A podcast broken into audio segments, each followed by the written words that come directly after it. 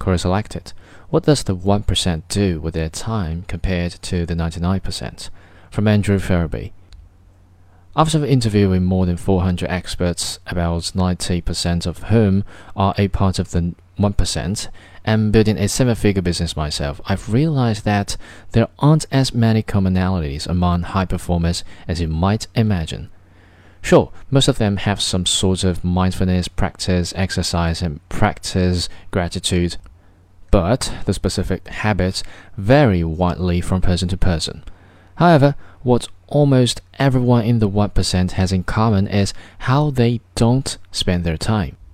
Here are the seven things that the 99% does that the 1% don't. Please note that these are not universal statements. There are plenty of people who are part of the 1% that follow these bad habits. However, their success is in spite of their bad behavior, not because of it. First, watch TV for more than 60 minutes a day. I love Breaking Bad and Narcos just as much as the rest of you, but spending more than an hour a day in front of the television isn't just a waste of time, it's complete madness. The average American watches 5 hours of TV a day. That's 77 days a year. Imagine how much you could accomplish with an extra 77 days added back into your year. It's impossible to always be productive, and watching television to unwind and relax after a long day of work is more than acceptable. But spending almost 25% of your working hours plopped down on the couch watching other people become successful is one of the most wasteful activities you can engage in. I've never met a successful person who watched 5 hours of TV a day. If you are currently wasting your days in front of the boob tube while claiming you want to be successful, you need to take a serious look at how you are spending your time.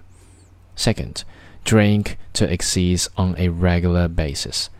Successful people know how to party. In fact, when you are part of the 1% and you have the money to blow, epic parties become a natural byproduct However, I don't know any successful people who drink to excess on a daily or even weekly basis. Just about every successful person I know will throw back shots of tequila and get wired on the dance floor from time to time, but it's the exception, not the rule. Third, spend most of their money on consumption instead of creation. Successful people spend their money on things that make them better. They spend money on their business, on their personal growth, and on their passions. Unsuccessful people feel the compulsion to buy products and things that they don't need.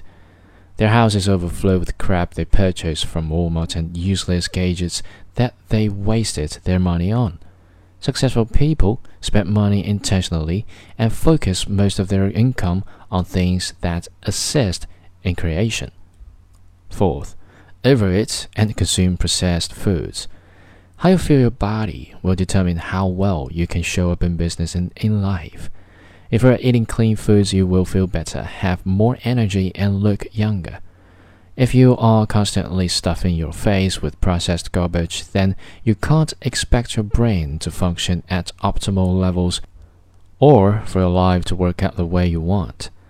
Unhealthy eating habits lead to all sorts of issues with confidence, depression, and long term chronic health problems.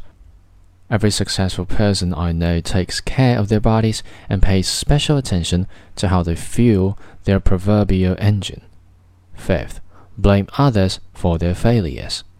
You will never meet a successful person who blames other people for their failures, and you will rarely meet an unsuccessful person who takes ownership for their life and responsibility for their success. If you want to join the 1%, then quit complaining about how Donald Trump, Congress, your parents, your boss, and the world are all trying to screw you. Instead, focus on how you can succeed regardless of external circumstances.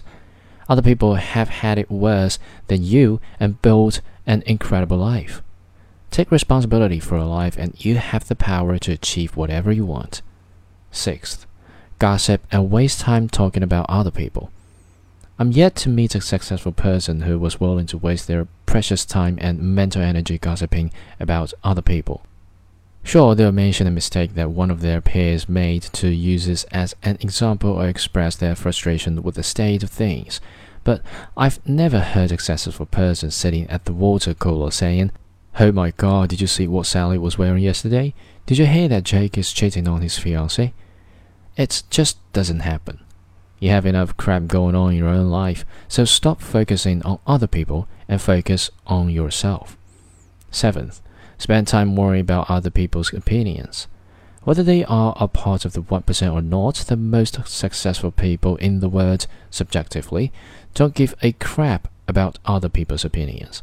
Sure, they take advice from mentors, but they don't let their family, friends, or society determine what they will do with their life or what makes them happy. They march to the beat of their own drama and chart their own path through life and as a result, they get to experience something that's an anomaly in the human existence. They truly live.